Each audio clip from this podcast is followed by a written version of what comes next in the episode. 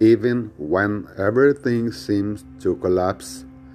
It is up to me to decide between longing or crying, going or staying, giving up or fighting, because I discovered in the uncertain path of life that the most important thing is to decide.